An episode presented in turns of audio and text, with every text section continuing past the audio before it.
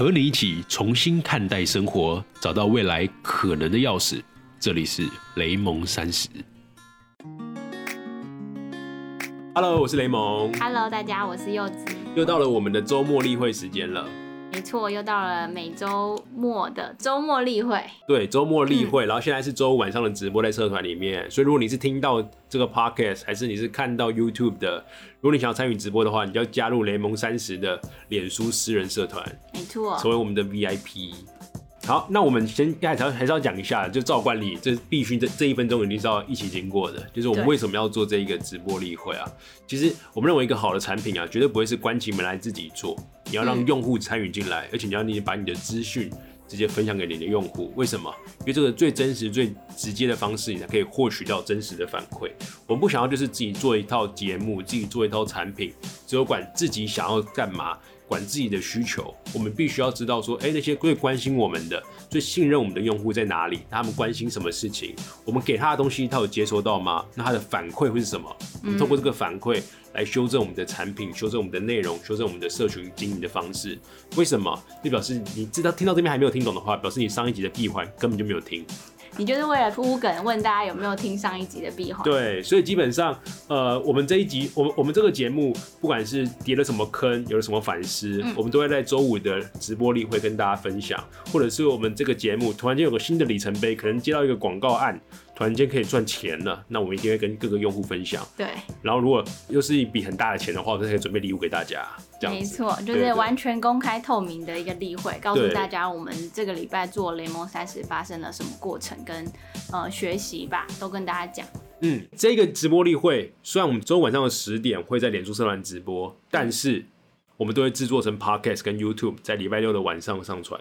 好，就是还是要给第一次进来看直播的盟友，就是告诉大家我们这个例会主要在说什么。前面一个部分会是我们两个个别讲这个产品我们做了哪些东西，像雷蒙就是讲他的产品跟内容，我就是讲品牌跟社群。然后讲完了产品的例会之后，我们还会分享一个有趣的话题，然后话题就是大家刚刚看到的那一个关于母亲节孝亲费的话题。对，所以待会我们会讨论。因为今天就是这礼拜就要过母亲节了嘛，对然后过母亲节的时候，我觉得这个议题蛮值得拿出来讨论的。嗯，就是我们来，我们之前的那个题目都是比较开放性的，就是啊怎么办啊，为什么啊？我觉得这太废了。就是我以后我们的这个话题，因为我们是两个人，嗯，那我们就把这个题目从为什么变成一个是非，对就是大家变成是可以站一个立场，然后直接看我们两个在这边做一个小小辩论，然后大家也可以在底下参与投票。嗯所以，我们今天很特别，就是那个投票机制会分两两次，也就是一模一样的题目，一样就是爸妈规定每个月要给孝心费，但是你很穷，你同意吗？嗯，我们一开始讨论之前会给大家投票，去我们看，哎、对原本的比例是怎么怎么样，然后我们两个讲完之后，可能我是正方，你是反方，我们讲完之后看看这个票数的变化，那、嗯这就很有趣了。所以现场其实如果跟我站在同一边的，可以当我的盟友，就是在在留言区 back up 我说你有的什么观点，对对对，你可以把它补充，就是他可能漏掉的观点这样，嗯或者他其实偷换概念，就说哼，说宋子佑偷换概念这样。对，所以其实这样的设计，我我我是想说，这样的方式可以让我们两个分别站在不同的立场，因为有太多的故事跟情况是我们两个没有办法去想象到的，所以说不定用这样的方式，可以让我们两个去更懂得看别人别人的故事，这样。然后，那我们要进入今天的正式内容了。嗯，第一个 part 就是要讲产品面跟内容面。嗯然后这次的产品数据啊，我们这个月呃这个礼拜，嗯，又刚好的成长了一百零二人，就基本上接近一百。所以上礼拜成长一百，这礼拜又成长一百，基本上就是一个等差级数，协力为一。嗯，我觉得要慢慢加油了。我是想要一个礼拜可以到一百五到两百这样，因为我们要想办法。虽然说有成长就不错了，不要奢望太好，可是一定要想出那个增长点是什么。嗯嗯，所以这一拜的数据上成长一百，然后我们现在总共的订阅人数是一一二四人。嗯，那我觉得如果到五千人的话，嗯，我们可以办一个活动之类的，嗯，很棒吧？好，然后第二个地方就是讲内容面，然后其实我们等一下会做一件很特别的事情。上一集那个闭环啊，有几个盟友有反馈，他们说什么？他们说，哎、上一集的内容算很扎实，很不错，可是太课程了。可是我觉得其实问题不是在课程本身，因为课程它是个内容嘛，就是它内容是很扎实的，可是它在表述的方式本身，就是我可能我表达方式，呃，太单调，太没有互动性，所以大家会觉得说，哦，听起来好重，然后很难吸收，就是吸收不好这件事情绝对不是你们的问题，绝对是我的问题，因为我觉得教课这件事情啊，你可以看像马东啊、罗胖啊或刘润老师啊，嗯他们他们都一样讲很硬的内容，可让你听起来就觉得很舒服、很开心，然后很有收获。然后因为就是有盟国反馈嘛，对，有蒙古反馈之后，这一集的特色在讲闭环，闭环就是要怎么样去设计反馈，然后持续快速迭代修正。嗯，所以我们做了一个新尝试，你要现在跟大家讲了吗一？定要现在讲啊！我们做的这个新尝试就是什么呢？我们收到反馈的当天晚上，就立刻半夜起来就说，那我们就录一集特别的，用一样的内容，就变成是你在录的过程中，不是只有我在现场而已，我把特别来宾，也就是柚子拉来现场在旁边，我讲给他听。因为对有些人就觉得说，哎、我们节目好像有点像那个什么老高与那个小莫，哦，小莫，这个我我那我昨天才第一次看到，然后就是一个一个男生嘛，然后女朋友就很傻的旁边就是一直这样子啊什么？的那种感觉，然后就是这样这样制造制造制造一种对话不是是，那样子感觉，就是感觉是他有在对某一个人讲，而不是他自己一直就是输出一个很重的或者很硬的。对啊，所以我们就这样尝试的，而且我们还立刻昨天录，今天就剪好了，就是柚子就把它剪好了，所以我们怎么样？我们等一下这个，哎，等一下，现在。要现在吗？现在等下再被拉走啊？我们在直播哎、好也是可以啊，我们现在就可以上传，好不好？让大家有一个即时感啊让。大家有个即时感，一这个按了一，二三发布。好，发布。OK。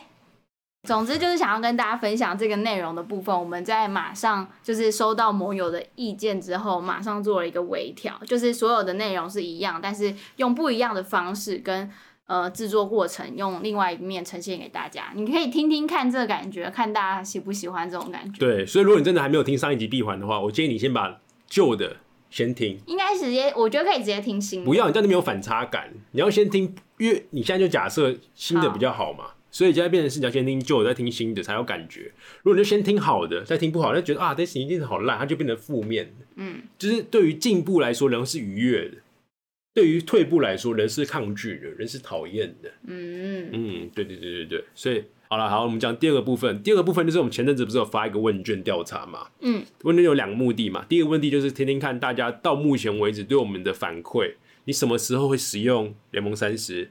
你通常听的是代表什么样的目目的？你有什么样的需求？然后再跟我们介绍一下你各种的感受，这样统计一下资料。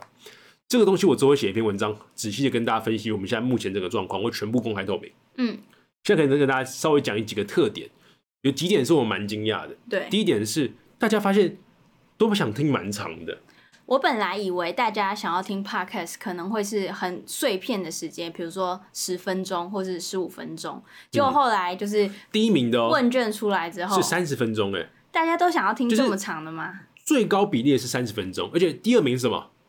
内容好就好，时间不管。原来是大家其实不太 care 时间这件事情。然后，但有很多人补充啊，说啊，如果太长又没内容的话，当然不会想听，这是废话了。这是我觉得这是这是不是废话，这是非常理所当然的。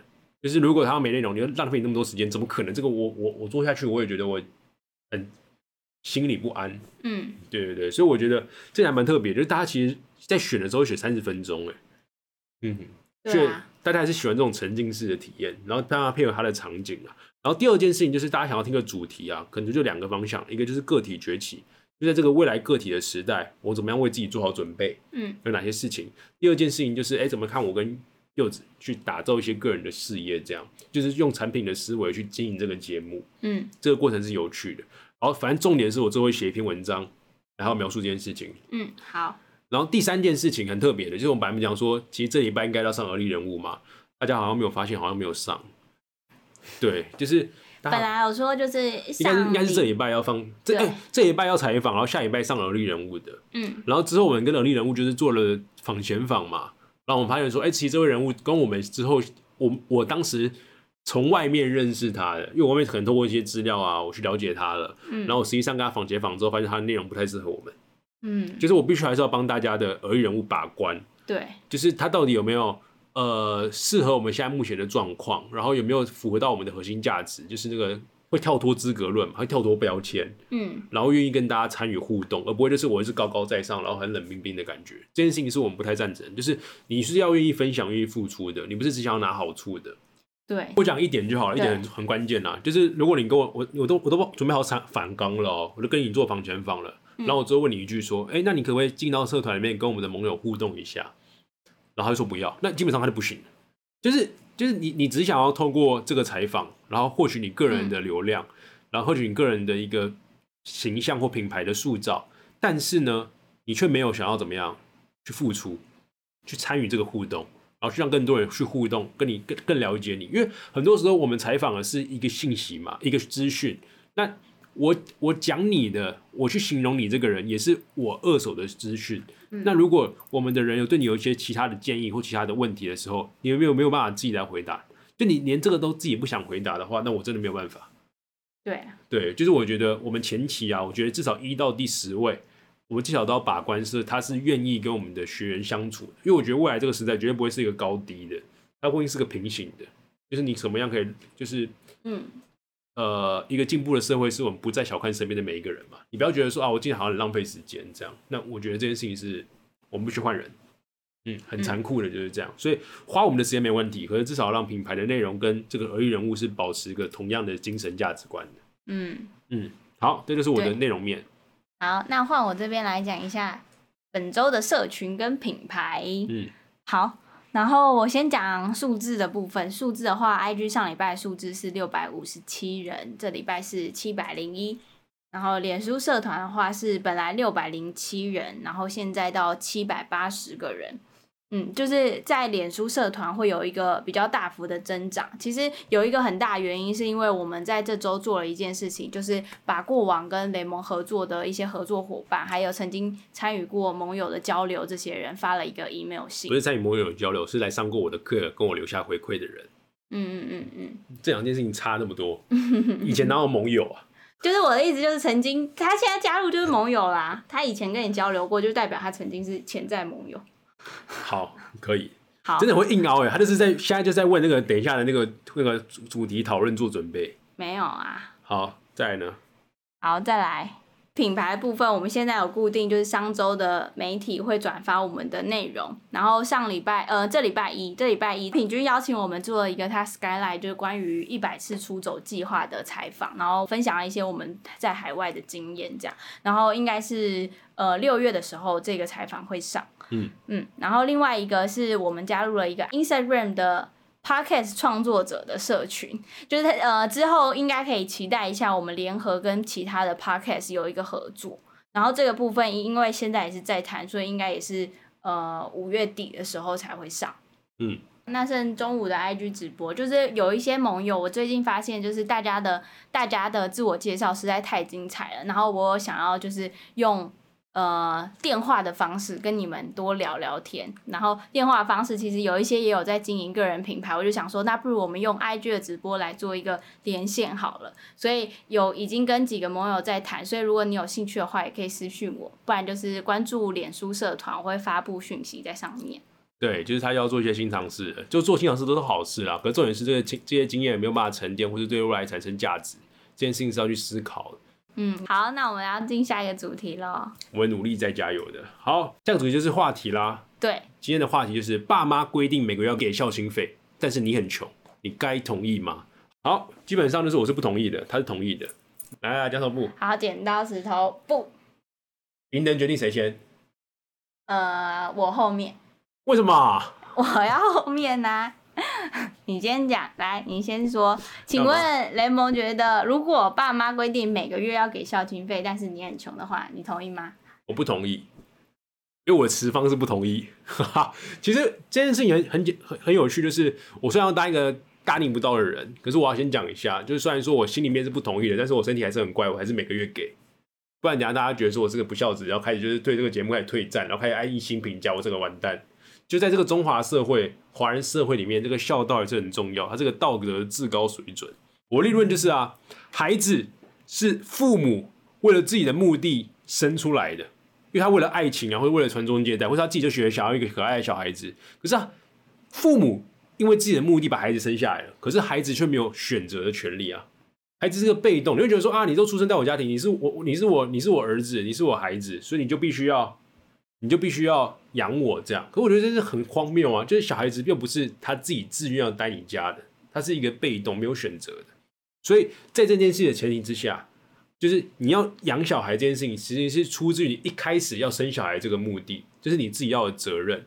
你不能就是你要求了这样的一个快感，或是你就是为了生小孩得到那个快感，为了得到那个幸福感，然后你只有那个责任你又不负，就很多小孩子，很很多大人会说啊，我都把你养大了，你后来要养我这样，这件事情很很荒谬，就我觉得这件事情是不对等的，对，就是要不要给，要不要让小孩子给你钱，这其实是你过程中，你有没有让小孩子觉得说你真的有在照顾他，在陪他，在养他，来带他一起长大。那如果这个过程都有的话，小孩怎么可能不给呢？那你你们会问到这个问题，就是爸妈每每个月要给你孝心费，你还不同意哦？就是这件事情就是已经发生一个落差了，会有这个落差，其实你要去思考说，你为什么会让你孩子有这个感觉？那其实就是你过程没有去照顾他嘛，嗯，对吧？所以这件事情，我觉得本身的检讨应该是在父母本身，不会是孩子，因为孩子是个被动没有选择权利的人。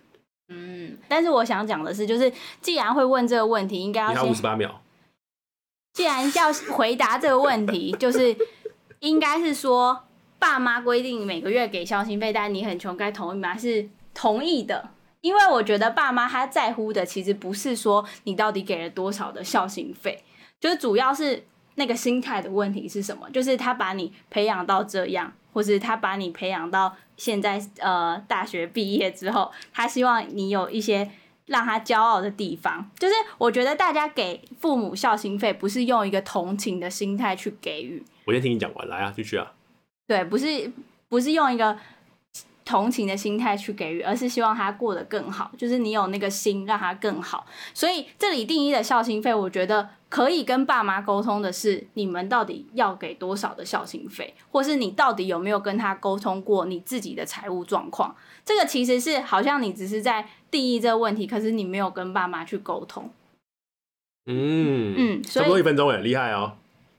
好，所以其实我觉得这个我我可以再分享一，就是我觉得这个点就是呃，这个以这个题目来说，我会想要选同意，因为他并没有讲到说家里的状况，或是你你的你的家里是缺钱还是不缺钱，这个立场都不一样。所以如果以单就这个题目来说，就是你可以。控制你自己要给多少钱，然后去定义那个孝心费是多少，所以是同意的。好，换我？就这样。好，二辩我直接上。你不要。基本上这件事就是你刚刚讲的重点，就是这个穷这个定义怎么定义。可是我觉得，如果当这个情况发生了，就是大妈规定你要给，但是你觉得你很穷，表示这个家基本上就是没什么钱，因为这样才有增值的空间，才有这个情境啊。因为会有这个问题，基本上就是大家是产生一个矛盾心态。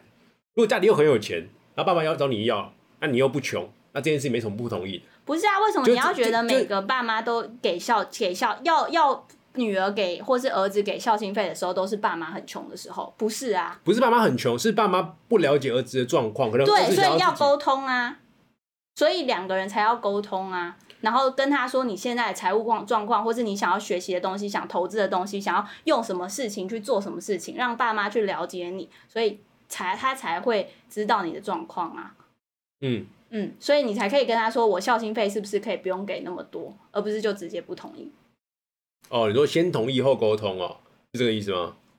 就是，可是现在这件事，爸妈规定每个月要给孝经费啊，就是他这件事情，他已经有规定一笔的孝心费了，可是你在犹豫这件事情啊，嗯，对吧？所以这个情况下是造成一个有期待的落差，就是你同意啊，但是孝心费少少的给啊，就是量力而为的给啊。那爸妈就觉得说，为什么你明明就赚那个钱，为什么不给不给多一点？啊，这不就是问题后面的之后才才会产生的嘛？现在不是就只是讨论这个问题嘛？对啊，就是穷这个定义是每个人都不同。我回应一下朋友讲，朋友自己帮我讲，就穷这个定义是每个人不同的，但是会有这个问题的情境产生，表示你认为。你自己不应该给这么多的孝心费，或是根本就不该给，是吗？对啊。不然这个问题不成不不成立啊。这问题成立就是当爸妈有个规定，要求你要给某一笔孝心费的时候，可是你认为你现在状况不适合给。所以我刚刚提的点只是，我刚刚提的意见是，其实是呃，在这个社会下，本来就不应该有这样子一个大家认为的一个既定成熟的一个文化。嗯嗯。对，好了，其实你也是对的啦。好，我们先看看大家怎么样啊。现在有一个结束辩论之后的问题。不行，我要我要补我的结论。我觉得没有，我要补我的结辩。不行，现在这样一直。我要补我的结辩呐，就是我觉得这件事情就是，可是这这这这真的是我们很会凹哎，就是我觉得不同意的点是因为因为不同意要给，所以你必须要跟他沟通，就是我们不能就是你要。有人说我比较有逻辑耶！我终于我觉得好开心哦，终于有人说明有逻辑可是。要讨论的话，就没有同意不同意这件事情啦。我觉得不同意却才可以讨论啊，我是觉得是这样。你同意就没有讨论空间，你同意就说啊，那我给，那我就给了。不是那那你就是同就是把这个概念延长，你知道吗？因为不同意才可以去讨论啊。这个要给孝心费，可能这个这个给这件事，他已经规定一笔了，所以你不同意才可以讨论啊。讨论说我要不要给，或是我要给多少，是因为不同意才可以讨论。因为他没有被，我们不应该是你要求说你要我要小孩子家要养我，所以你必须要给我多少钱。好，换我所以我？我我我的点是因为。你要要讨论这件事情，前提是在于不同意。好好，我要讨论的前提是在同意之下，因为我觉得你当你说你要先不同意的时候，你就是站在自己的立场，就是我不想给，为什么爸妈要跟我要？我已经很穷了，他自己过好自己的生活，你可能是这样的心态。可是我觉得站在同意的立场的时候，是你站在爸妈角度的心态，就是。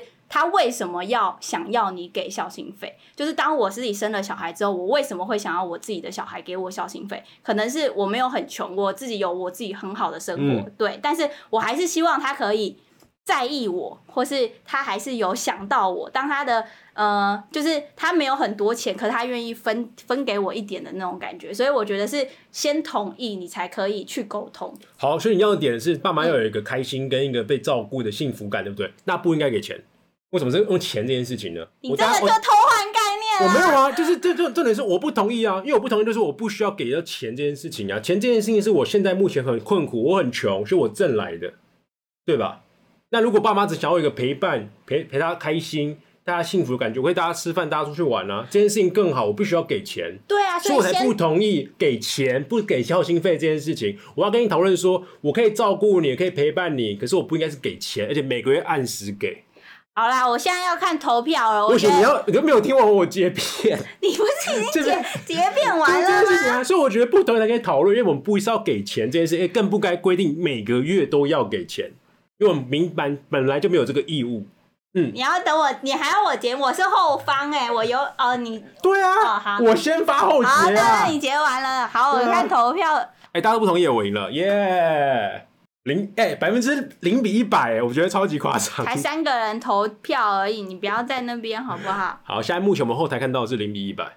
可是虽然说这次的辩题我是讲不同意的啦，可是我还是有每个月乖乖给。我就是一个嘴巴很硬，可心里面身体却很诚实的人，嗯嗯嗯，所以就是，唉，好，我觉得我要有一一个仪式感，就是结束这个辩题来都讲都是自己的心情吗我？现在在讲了，就都是累啊，都是累什么？都是累。为什么都是累呢？可以跟大家讲，反正我爸妈跟我家人都不在这个社社团里面。就是我的从小从小到大，基本上家里真的没给给我什么资助，就的确有，但是我觉得跟一般的平常的平均家庭绝对是差很多的。好，其实当看到这个辩题的时候，我、嗯我自己会觉得就有分两种，就是可以先往两个方向去区分，一个是就是家里到底缺不缺钱，一个是缺钱，一个是不缺。所以当缺钱的时候，是不是你一定要担任起负起家庭的一份子的那个角色，即使只有一点点的收入，然后还是要去尽一份心？所以我觉得不是给钱，对，其实我也觉得，但是如果说你家里真的缺钱，需要你去承担的话，感觉还是一定要去承担点什么。这个我们很难去讲，很难去讲每一个家庭是怎么样的状况。所以这个题目不是爸妈很穷要每个月给你孝心费，你同意吗？哦，我们现在没有要在讨论辩题，只是在分享自己的感受。对对对，所以我觉得，如果前提是我们自己，因为我们年轻人嘛，年轻人刚出社会，嗯就工作几年、十年以内，基本上都是属于一个算穷的状况。嗯，因为社会就是不平等，这个结构基本上都是属于四十几岁、五十几岁的人才拥有资源。嗯，就是如果你二十三几岁有资源的话，基本上就是你家嘛，你家里是开矿山的。对啊，嗯。所以在这种二十几岁、三十几岁的时候，真的是一个年轻人要开始不断用钱来投资自己，可能是你自己工作上，你去学习技能，去认识新的好的朋友，嗯。去打造一个你自己的生活状态的时候，这个时候呢，你家里却开始跟你讲说，哎、你都出社会了，二十几岁了，每个月还赚这么多，你可以给一点钱吗？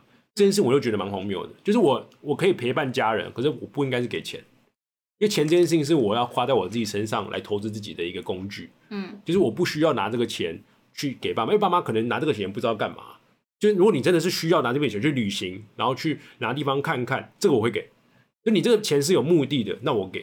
就这件事情对你是好事。可是你你你要想说啊，你的钱放在我这边啊，靠，你又不会投资，你每次放在银行里面还被通膨通膨吃掉，还不到百分之一的利率，那我放我自己身边，每个每年至少年利年利率又爬，为什么放我这？嗯，对啊，所以我就觉得不是给钱，要不同意才可以沟通。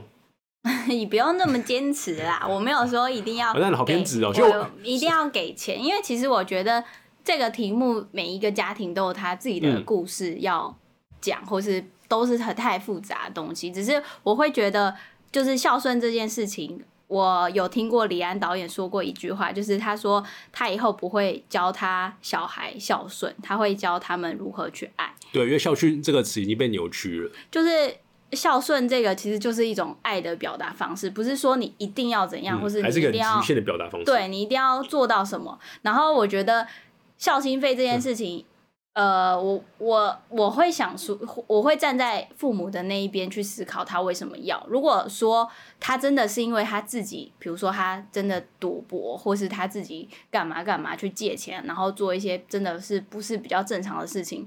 而导致这样是应该要先把它结束掉，或是嗯他先不要投资，或者他不要一直撒钱，先把那个洞补助之后，我们嗯才可以就是慢慢的觉得为什么我要给孝心费，就是这件事情站在父母的立场，他可能会一直强压，所以我觉得其实有一些点还是需要沟通的，所以当然都是个案呐、就是基本上我们不能去探探讨到每个具体的个案，因为这东西是复杂的，嗯所以我们只能讲我们现在目前自己的主观感受，没错，然后大家是当参嗯考，你觉得同意那就同意，也没有不好啊，你觉得不同意就不同意，可是你要解决你自己生活上的真实问题。对啊，所以其嗯实、呃，我发现这样的方式，不知道大家们喜喜不喜欢，因为甚至我觉得之后我们嗯可以互换观点来讨论，就我们现在变成你同意我不同意，然对啊，这样才可以互相理解。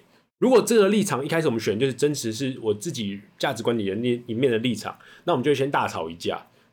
就假设我要换个题目嘛，然后我真的很同意，你很不同意，我们就开始大吵一架。吵完之后，我们再互换观点来讨讨论一次，那这件事情才会让彼此互相了解。嗯嗯，对，嗯所以其实这一集就是母亲节特辑嘛，其实就是想要透过这样的讨论来大让大家去思考一下不同的观点，然后你也可以多跟我们分享你自己对于这个的问题的想法是什么，然后让我们更了解你。对，我们大家可以开个新的一串了，我还是把我们可以打进去。可是我们今天等一下会有个小小的小特别计划，因为今天是美母亲节计划嘛。对，所以其实我在想说，就是因为是母亲节嘛，我们刚刚讲的其实都是在说我们要多跟父母去沟通，对，然后多跟父母沟通这件事情，就想到当然母亲节的时候你应该要表示什么。然后我自己家庭是会去吃饭，然后我家里我有两个姐姐，然后两个姐姐都会回家，然后一起帮妈妈庆祝这样。嗯对，然后我就想说，要不要来现场扣号给妈妈，跟妈妈说声我爱你说声我爱你，这样。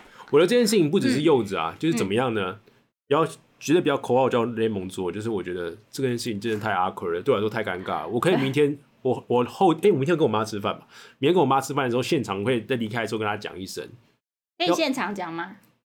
你说现在现在吗不？是，我说就是见面的时候可以讲，可以啊，偷偷离开的时候可以啊，就是一讲完就立刻跑掉，就是会很害羞，就是是不是？我爱你就冲掉，大概这种感觉吧。嗯，然后反正就是现在的时候，可以让柚子先打一场给大家看一下，就是我们可以感受一下到底是什么样的氛围。因为我真的这辈子没有透过电话讲我爱你，这是第一件事情。第二件事情就是我们希望其实盟友们也可以来一下，嗯，就是我觉得你就当个小小仪式吧，透过今天有一个小小的挑战，去做一些可能你平常都在做的事情，或者是你平常没有做过的事情，这次给你一个小挑战，你打给你妈妈说声我爱你，然后跟一下讲一些一些话，嗯然后如果可以的话，也可以拿一个手机拍一个影片下来。如果我们能够收到十个盟友们真的跟妈说我爱你的话，我会把这个十个影片变成一个合集，然后分享出来放在我们的 YouTube 里面。嗯，就其实我只是做一个引导吧，就是不能讲就是每个家庭怎么样，只是我可以分享我自己的家庭，就是我说我爱你是一个蛮正常的事情，就是很常就是会说哦我爱你，或是都会说那你有想我吗？你有爱我吗？这种就是大家听起来可能会觉得有点呃我不嗯就是觉得很神奇嘛，我也不知道，说不定其实。盟友们的家庭也有也有这样子的吧，所以我来就打一下吧。那我不会觉得很奇怪，我就打了。打，这样才有那种感觉啊，很紧张吗？你很紧好张吗？紧张！啊！就是哎呦，打掉了。但是我不知道我妈你要开扩音哦，我不知道我妈会不会接，你要开扩音。好像有点紧张哎。这我爸，这我妈。那我安静。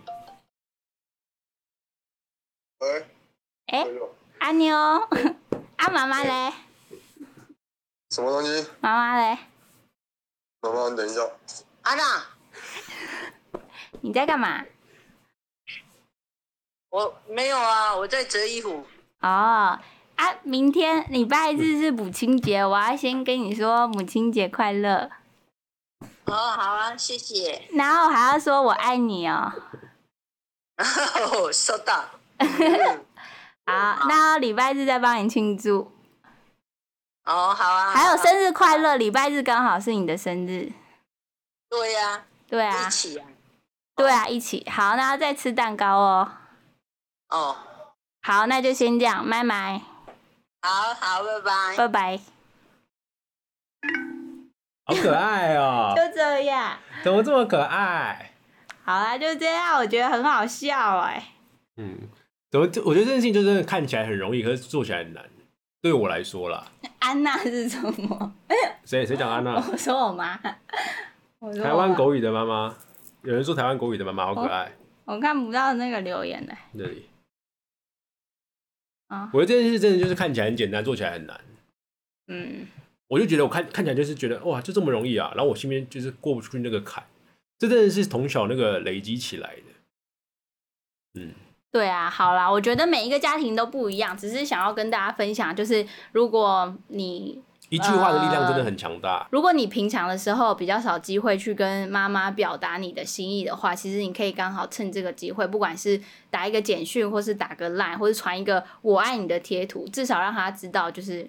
你是在乎他的，这样他应该都会很开心。因为我觉得，不就不管你做出任何的小行动，他其实都有看在眼里。嗯，这个“在乎”这个词用的很好。那如果真的可以的话，你可以拍个影片记录下来，然后我们可以帮你制作一个合集，让让大家看到说啊，原来身边有这么多人都在这个时候跟妈妈表示你在乎他的。嗯，那这个东西我觉得做个记录的时候，过一年、过两年回来看，你就会有不同的感触吧。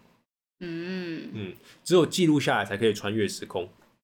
没错，嗯，大家都这边吧。好，那我们继续下一个 part。还有下一 part 啊？有啊，有下周的迭代跟计划。下一周的迭代啊，就是我们其实有时候大家那个报名表嘛，那个问卷报名表。嗯。然后现在目前的最多人投票的讲座，线上直播讲座是在五月二十三号周六晚上九点钟，先跟大家告知一下。然后那个实际上公布了，还是在五月十号的表单截止之后。对，所以现在听直播的盟友们，如果你还没有参与这个问卷及报名表的话，在置顶的公告有，就是呃雷蒙会准备一场免费的讲座给大家听，是关于我们这个雷蒙社团，就是雷蒙三十的社团跟打造一个青社组织的。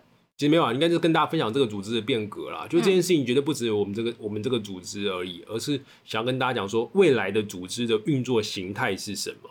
就是过往我们一直认同说，一个跨国企业可能叫目标导向，大家听过 OKR、KPI 这件事情，其实这个东西未来可能会被崩解的。